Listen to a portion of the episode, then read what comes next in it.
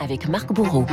Bonjour Marc. Bonjour Renaud, bonjour à tous. À la une, quand les talibans eh bien, découvrent les vertus de la concertation. Ah oui, l'affaire semblait euh, pourtant réglée. Non, les filles ne pourront pas aller à l'école une fois passé le CM2 en Afghanistan, sauf que rien ne s'est passé comme prévu. Article stupéfiant dans Wall Street Journal à lire en, en français dans l'opinion ce matin. Oui, surprise, le conseil religieux des talibans ultra-conservateurs se heurte à une bronca dans tout le pays. Marre de ce pouvoir confisqué par quelques-uns, marre de cette centralisation qui cantonne les régions afghanes au simple rôle d'exécutant.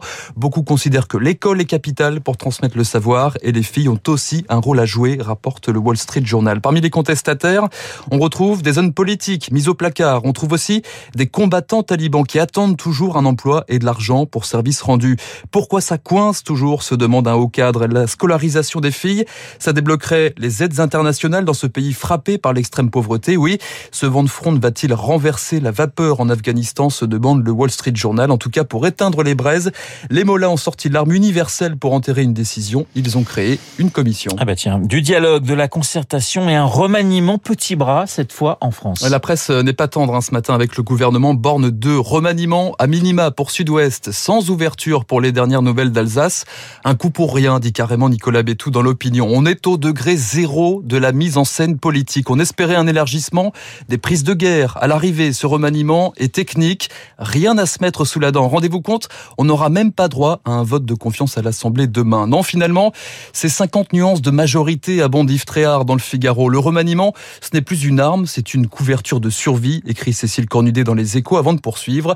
Fini l'effet waouh, on est plutôt sur un effet yaou. Et nos quotidiens cherchent justement les surprises de ce jeu de chaises musicales. Alors le journal L'Opinion est cruel. Déjà, la surprise, ce ne sera pas Franck Riester aux relations avec le Parlement. Olivier Véran, son prédécesseur, était rusé comme renard. Riester, lui, n'a pas de poids politique, écrit le journal. Que faut-il attendre de Christophe Béchu Les écologistes l'attendent déjà, le couteau entre les dents, rapporte les échos. Non, la surprise, on la trouvera peut-être chez François Braun. Mais oui, vous allez voir, le nouveau ministre de la Santé va vous surprendre d'un de ses collègues dans les échos. Un homme de terrain, carré et rond, ajoute l'opinion. Rien de mieux qu'un ancien chef des urgences pour résoudre la pénurie des places cet été, l'effondrement structurel de l'hôpital. Rien que ça, il faudra des décisions fortes, ajoute le Parisien, aussi fortes que son timbre de voix est doux. Le Parisien qui donne une première piste de financement pour l'hôpital. Oui, des centaines de millions d'euros. C'est un petit pactole que pourrait décrocher près de 200 centres hospitaliers en France. Des centaines de millions d'euros de frais de réparation dans l'affaire du cartel des Linos, c'est-à-dire en page 10. Trois entreprises chargées de refaire les sols des établissements de santé ont été condamnées pour s'être entendues sur leur prix. Elles auraient ainsi pratiqué un surcoût entre 15 et 30 au bas mot. Quand on sait que 8 hôpitaux sur 10 sont endettés, plusieurs centaines de millions d'euros, c'est toujours bon à prendre. Et il se murmure qu'il n'y a pas que le cartel du Lino qui a profité des largesses de l'hôpital. Et des comptes dans le rouge, vous en trouvez aussi dans Libération et le journal Le Monde ce matin, ceux du club des Girondins de Bordeaux, suspendus à la décision du gendarme financier du foot. Va-t-il valider ou non le plan de sauvetage du club? Si la réponse est négative, les Girondins, déjà relégués en Ligue 2, pourraient bien se retrouver en national. Fini le foot business, place à l'amateurisme. Et c'est tout Bordeaux qui s'inquiète, raconte le monde. La métropole, le maire de Bordeaux, même le monde du vin se démène. Le propriétaire du château des Anneaux appelle les propriétaires de Grand Cru à mettre la main à la poche pour éviter que l'affaire tourne au vinaigre. C'est joli. Le Parisien, lui, nous parle de primes. Mais celle du Tour de France, une certaine idée du collectif. C'est la coutume. Quand un coureur touche une dotation, il la redistribue à ses coéquipiers, ses équipes techniques. Ça peut paraître symbolique, mais pour un masseur, un mécano, un préparateur de bidon, ça veut dire beaucoup. C'est un 13e, voire un 14e mois. Certains coureurs ont même le cœur sur la main, raconte le Parisien. Tenez, Tadej Pogacar se retire systématiquement de la cagnotte du Tour pour en faire profiter tout le monde.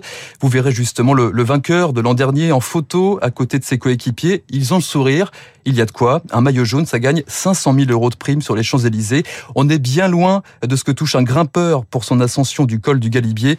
Une prime de 5 000 euros. La montagne est aussi à l'honneur dans nos journaux. Et notamment les Alpes italiennes dans les Dolomites, théâtre de l'effondrement spectaculaire du glacier de Marmolada, au moins 7 morts ce week-end. Un drame terrible, mais qui est amené à se reproduire, nous dit le Parisien. La fonte des neiges est inéluctable. Sur le toit de l'Europe, sur le Mont Blanc par exemple, il fait en ce moment 10 degrés, c'est du jamais vu. Un peu plus bas dans les alpages, le réchauffement climatique se rappelle aux vacanciers. Pour la première fois, certaines activités nautiques sont interdites dans le Verdon à cause du manque d'eau. Dans la station de Vars aussi, les niveaux baissent, poursuit le Parisien. Résultat, les parcours de rafting sont écourtés, moins sportifs. Certaines petites cascades ont disparu. Au lac de Castillon, il faut marcher un peu plus longtemps pour gagner la rive et se baigner. La Croix se questionne ce matin. La catastrophe de Marmolada va-t-elle créer un précédent, réveiller les consciences? Le Premier ministre italien l'a clairement associé à un réchauffement climatique. Il faut agir, disait euh, Mario Draghi hier. Et après, eh bien après, l'Italie se contente pour l'instant d'une information judiciaire contre X, information judiciaire pour désastre involontaire. Allez, on termine cette revue de presse marque par l'Italie toujours et des papillons dans le ventre. Ouais, ceux de Marco Morricone, le fils aîné de Ennio Morricone. Ennio Morricone, voilà, rencontre à lire en page 26 du Parisien. Oui, des papillons dans le ventre, dit Marco Morricone, qui a déjà vu dix fois le documentaire sur son père réalisé par euh, Giuseppe Tornatore. Il sort euh, demain en salle. Le revoir aussi enthousiaste, excité de parler de son parcours, ça m'a fait beaucoup d'effet. Marco a le même regard rieur et perçant que le compositeur de musique de film, les mêmes yeux, les mêmes petits yeux noirs, vifs, alertes. En revanche, rigole-t-il, je me mets moins facilement en colère. Oui, Ennio Morricone n'est pas un tendre, aussi sévère avec les autres qu'avec lui-même. Dans la vie, il fallait donner 110% de ce qu'on pouvait, sinon il s'énervait. Je me souviens, poursuit Marco Morricone, il ne voulait pas que je joue au tennis alors que je voulais devenir professionnel. Il était très protecteur, il avait peur que je me prenne des claques dans la figure. Car il en a pris des claques, Ennio Morricone raconte son fils. Un manque de reconnaissance par ses pairs, peut-être trop innovant, comme lorsqu'il faisait des tests avec des bidons de lessive pour faire des bruits d'éclaboussure, qu'il jetait des objets par terre pour trouver de nouvelles sonorités, ces bruits qui ont accompagné ses musiques de films justement, quand le Parisien demande à Marco Morricone le morceau préféré de son père, il répond immédiatement le thème de Déborah. D'Il était une fois en Amérique, hein, le film de Sergio Leone. Tout est là, dit-il, la loyauté, la fidélité et l'appartenance.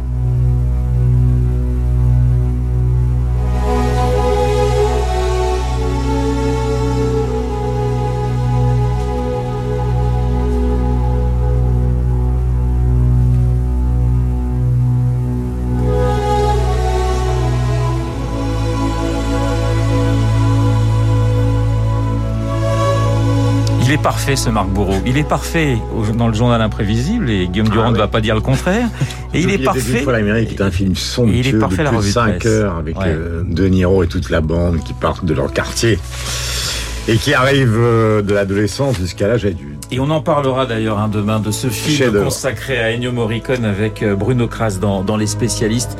Euh, ben, c'est à 7h40, 500 musiques de films hein, composées par Ennio Morricone. Avant Les Spécialistes, eh bien, il y aura Esprit Libre dans un instant avec Monsieur Durand et Eugénie Bastier. On va parler politique à tout